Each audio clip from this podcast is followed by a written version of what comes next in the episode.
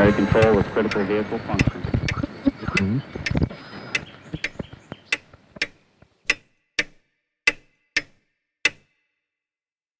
Herzlich willkommen zu Zukunft Denken.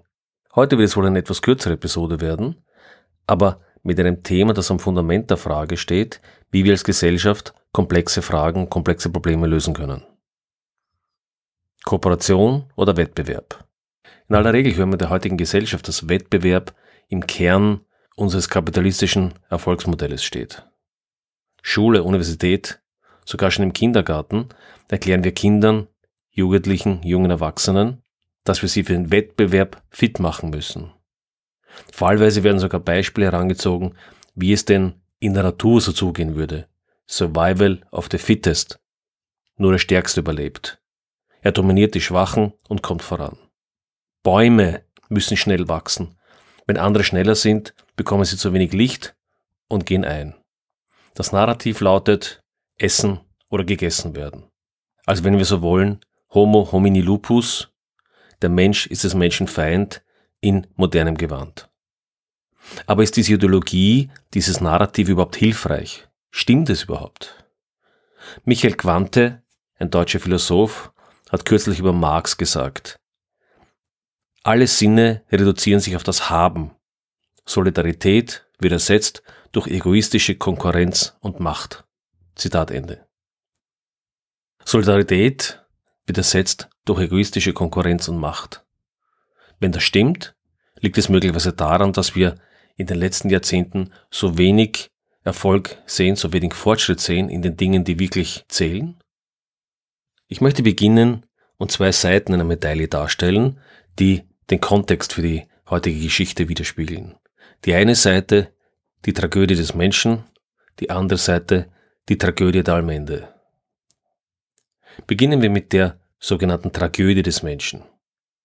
Ein wichtiger Philosoph des 20. Jahrhunderts, Arnold Gehlen, hat einen Ausspruch geprägt, nämlich er hat den Menschen als Mängelwesen bezeichnet.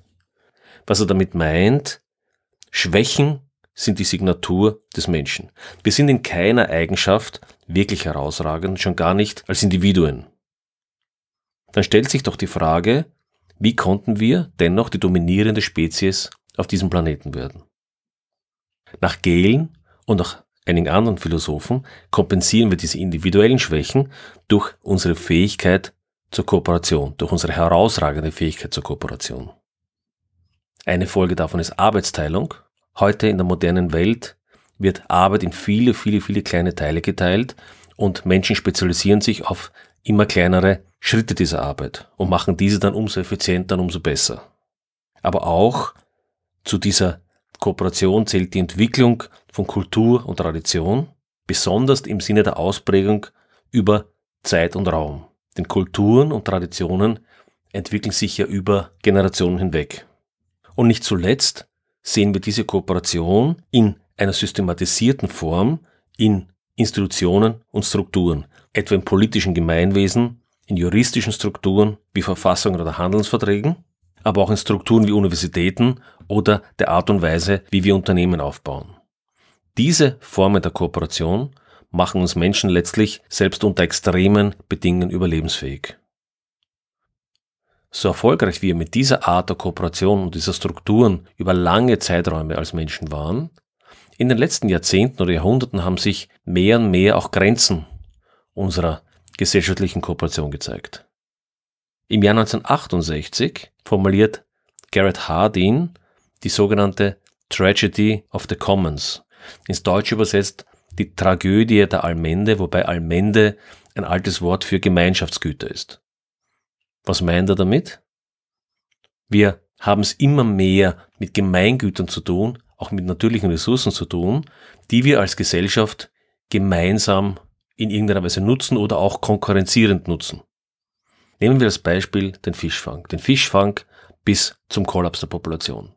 Wir leben immer dichter auf immer dichterem Raum und immer mehr Menschen teilen sich bestimmte natürliche Ressourcen. Die natürlichen Ressourcen sind also bei weitem nicht mehr unendlich, wie sie vielleicht über lange Zeiträume unserer Menschheitsgeschichte zumindest gefühlt waren. Wenn ich die Fische nicht fange, so fangen sie andere. Die anderen aber werden, so denke ich mir, keine Rücksicht auf die Bestände nehmen und letztlich zahle ich drauf. Die anderen fangen mir die Fische weg und ich habe keine mehr, die für mich übrig bleiben. Dann fange ich doch besser alle, bevor die anderen sie bekommen. Und diese wechselseitige Dynamik führt letztendlich dazu, dass ganze natürliche Ressourcensysteme zerstört werden und letztlich keine mehr zur Verfügung stehen.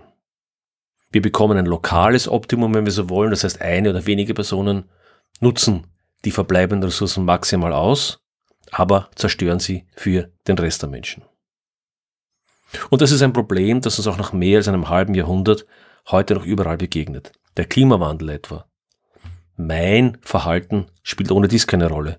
Wenn ich das Kerosin für den Flug nicht verbrauche, dann verbraucht dann jemand anderer.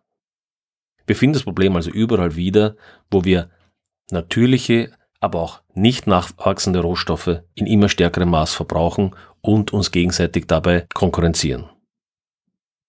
Dies ist offensichtlich eine sehr unerfreuliche Situation für unsere heutige Zeit und in besonderem Maße für die Zukunft. Welche Rolle spielt nun aber Kooperation in diesem Kontext? Wenn wir auf große Errungenschaften der Vergangenheit zunächst mal aus rein technischer Betrachtung blicken, so ergibt sich, was Kooperation und Wettbewerb betrifft, häufig ein anderes Bild, als wir das landläufig wahrhaben wollen. John F. Kennedy etwa hat nicht gefragt, welches Unternehmen die Mondladung für ihn erledigen kann und welchem CEO, welchem Geschäftsführer, welchem Generaldirektor danach die Hand schütteln darf. Es war sofort offensichtlich, dass ein solches Unterfangen wie die Mondlandung in den 1960er Jahren eine Kooperation in großem Umfang benötigt. Kooperation von Wissenschaft, Technologie, Unternehmen, aber auch staatlichen Einrichtungen und dem Militär. Im Jahr 1961 kündigt John F. Kennedy an, bevor diese Dekade zu Ende ist, werden wir einen Mann auf den Mond landen lassen und ihn dann sicher wieder zurück zur Erde bringen. Zitat Ende. Das war der Start der Apollo 11 Mission. Und im Jahr 1969, am 20. Juli, landen tatsächlich die ersten Menschen auf dem Mond und werden danach sicher wieder zur Erde zurückgeflogen. Ein zweites Beispiel, das Manhattan-Projekt. Im Jahr 1942, während der Zweite Weltkrieg über dem halben Planeten tobt, beginnen die USA mit dem Manhattan-Projekt. Basierend auf zum Teil fragmentarischen physikalischen Erkenntnissen der Teilchenphysik wird beschlossen, zu versuchen, eine Atombombe zu bauen. Bemerkenswert ist dabei ein Gespräch, das überliefert ist zwischen Teller und Oppenheimer, die diskutieren, ob eine Kernexplosion in der Atmosphäre diese also die Atmosphäre, entzünden könnte und damit den gesamten Planeten zerstören würde. Das hat sich dann relativ bald als irrige Annahme herausgestellt, zum Glück für uns, aber es zeigt doch, dass an vielen Ecken die Physik, die Grundlagen erst relativ am Anfang waren. Und dennoch, durch massive Kooperation bei völliger Geheimhaltung, Kooperation von Wissenschaftlern wieder, Technologen, Militär und anderen staatlichen Stellen, gelingt es innerhalb von drei Jahren, diese enorme physikalisch-technische Herausforderung zu lösen. Im Jahr 1945 werfen die Amerikaner Atombomben auf Hiroshima und Nagasaki ab, leiten damit das Ende des Zweiten Weltkriegs ein. Aber auch das Ende vieler, vieler Menschen und Zivilisten in Japan. Die ethische Beurteilung solcher Projekte soll an dieser Stelle nicht das Thema sein, das haben wir an anderer Stelle schon begonnen zu diskutieren. Worum es mir heute geht, ist darzustellen, in wie kurzer Zeit welche massiven technologischen, auf der einen Seite, aber auch gesellschaftlich-technologischen Herausforderungen gelöst werden konnten. Apollo 11, acht Jahre, das Manhattan-Projekt, drei bis vier Jahre. Es gibt heute Unternehmen, die es nicht einmal schaffen, SAP in dieser Zeit zu installieren und das, obwohl sie Summen einer Mars-Mission ausgeben. Es gibt aber auch durchaus Beispiele, wo wir auch in den letzten Jahrzehnten noch in der Lage waren, durch starke Kooperation verschiedenster Partner sehr, sehr komplexe Probleme zu lösen.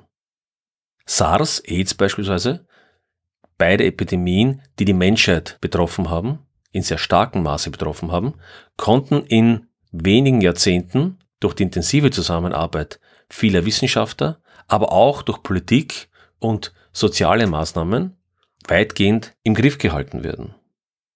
Aber auch das Ozonloch, das uns in den 1980er Jahren zu Recht intensiv beschäftigt hat, konnte durch eine massive Kooperation der Wissenschaft, aber vor allen Dingen auch der Wirtschaft, der Gesellschaft, der Politik zumindest in der Ausdehnung begrenzt und in der Bedrohung deutlich reduziert werden. Der Klimawandel allerdings ist mittlerweile zur Klimakrise geworden. Auch der Klimawandel schreit nach einer kooperativen Lösung, ebenfalls im globalen Maßstab. Wenn wir ehrlich sind, wissen wir seit circa 40 Jahren sehr genau, was beim Klimawandel Sache ist, was zu unternehmen wäre.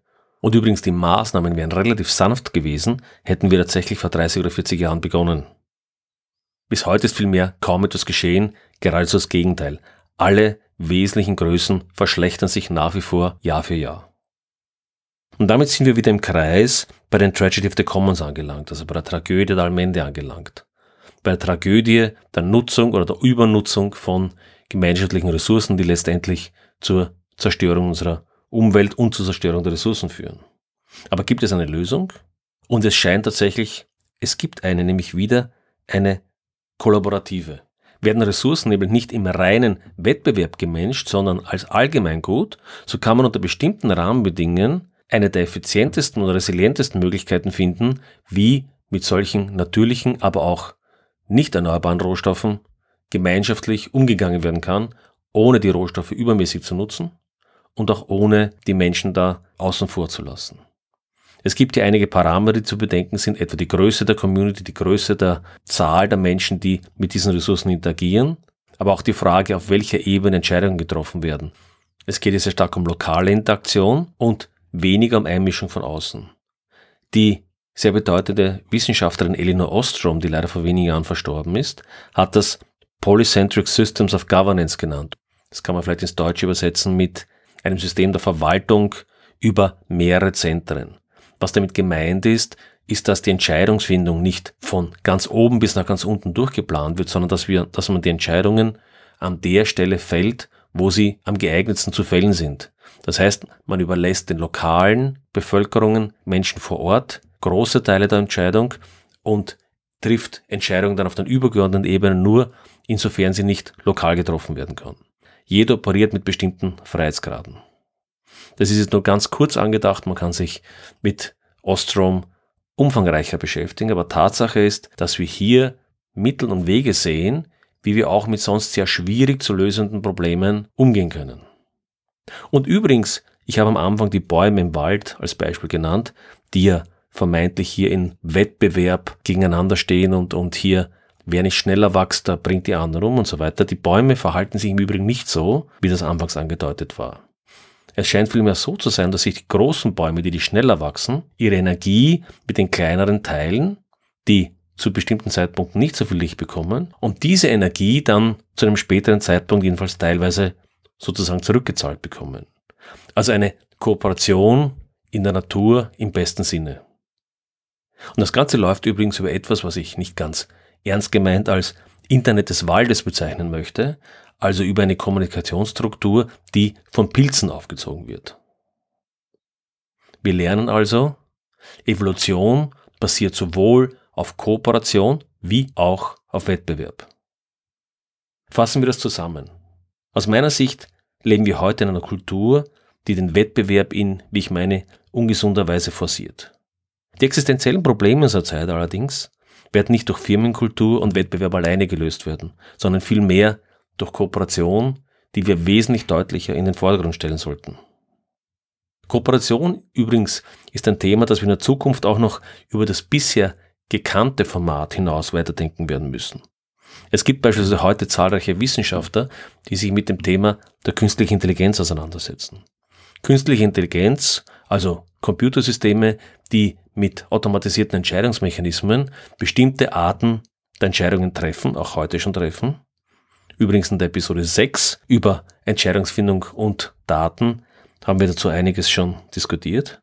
Viele Experten sind heute der Meinung, dass sich der Einsatz von KI in zwei Anwendungsarten teilen wird. Die eine ist, wo tatsächlich die KI bestimmte Entscheidungen automatisiert treffen. Denken wir an Dinge wie Mustererkennung, Prozessautomatisierung oder auch so Dinge wie autonomes Fahren in einem gewissen Umfang. Aber es wird einen zweiten Bereich geben, und das ist der, wo wir möglicherweise noch viel mehr Nutzen aus den KI-Systemen ziehen können, nämlich dort, wo die KI-Systeme mit Menschen kooperieren und dadurch die Stärken beider Seiten sozusagen optimal genutzt werden können. Kooperation und Wettbewerb werden beide benötigt. Und der Begriff der Resilienz ist zuvor mal kurz gefallen. Auch für das Thema Resilienz unserer Gesellschaft ist Kooperation von größter Bedeutung. Was bedeutet Resilienz? Resilienz bedeutet, dass ein System, etwa unsere Gesellschaft, auf einen Schock von außen oder auch auf einen Schock von innen nicht mit dem Kollaps reagiert, sondern vielmehr in der Lage ist, wesentliche Funktionen weiterhin zu erfüllen, selbst wenn die bisherigen Wege dafür möglicherweise nicht mehr zur Verfügung stehen. Also es geht nicht nur darum, einen Schock, quasi eine Welle wie mit einer Mauer abzuhalten, sondern es kann durchaus sein, dass wir mit den bestehenden Mechanismen nicht mehr zurande kommen, die Gesellschaft hinreichend Agilität haben muss, wichtige Funktionen auch auf anderen Wege zu erfüllen. Das Stockholm-Institut definiert dabei sieben Prinzipien, die zu einer resilienteren Gesellschaft führen können. Vier dieser Prinzipien haben ganz klar mit Kooperation zu tun. Eine haben wir schon kennengelernt, die Polycentric Governance Systems, Elinor Ostrom. Das zweite ist Lernen. Wir müssen ständig dazulernen, wir müssen unsere Systeme besser verstehen. Lernen bedeutet aber auch Austausch, Austausch untereinander. Wir müssen in unseren Entscheidungen die Partizipation vertiefen.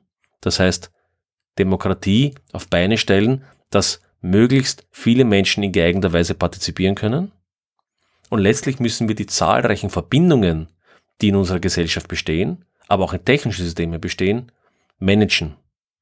Das heißt, einer alleine kann die Probleme nicht lösen, sondern wir müssen uns überlegen, wie wir in der Interaktion dieser vielen Teile flexibel, agil und eben resilient werden. All das kann im Endeffekt nur erreicht werden mit einem erhöhten Maße an Kooperation. Das heißt, ganz knapp zusammengefasst würde ich sagen, Wettbewerb ist ein wesentliches Prinzip unserer Zeit, aber ebenso wesentlich ist Kooperation, die wir als Basis für eine demokratische Gesellschaft sehen sollten, die die Menschen ernst nimmt und in diesem Ernstnehmen gemeinsam an einer lebenswerten Zukunft arbeitet.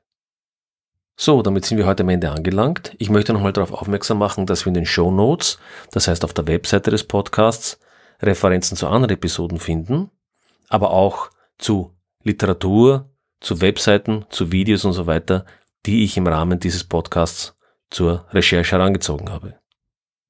Weiters würde es mich freuen, wenn Sie die Themen dieses Podcasts für ernst halten, für wichtig halten, dass Sie den Podcast weiterempfehlen, auf Twitter, Facebook oder anderen sozialen Netzwerken, sehr gerne natürlich auch, und das ist in der Regel wirkungsvoller, durch eine persönliche Empfehlung an Freunde, Bekannte oder Familie. Ich freue mich immer über Feedback, über E-Mails, über Twitter-Nachrichten und ähnliches schreiben Sie mir, nehmen Sie mit mir Kontakt auf. Damit bin ich am Ende angelangt, wünsche Ihnen einen guten Morgen, einen schönen Tag oder einen grusamen Abend, je nachdem, wann Sie mich hören. Bis zum nächsten Mal.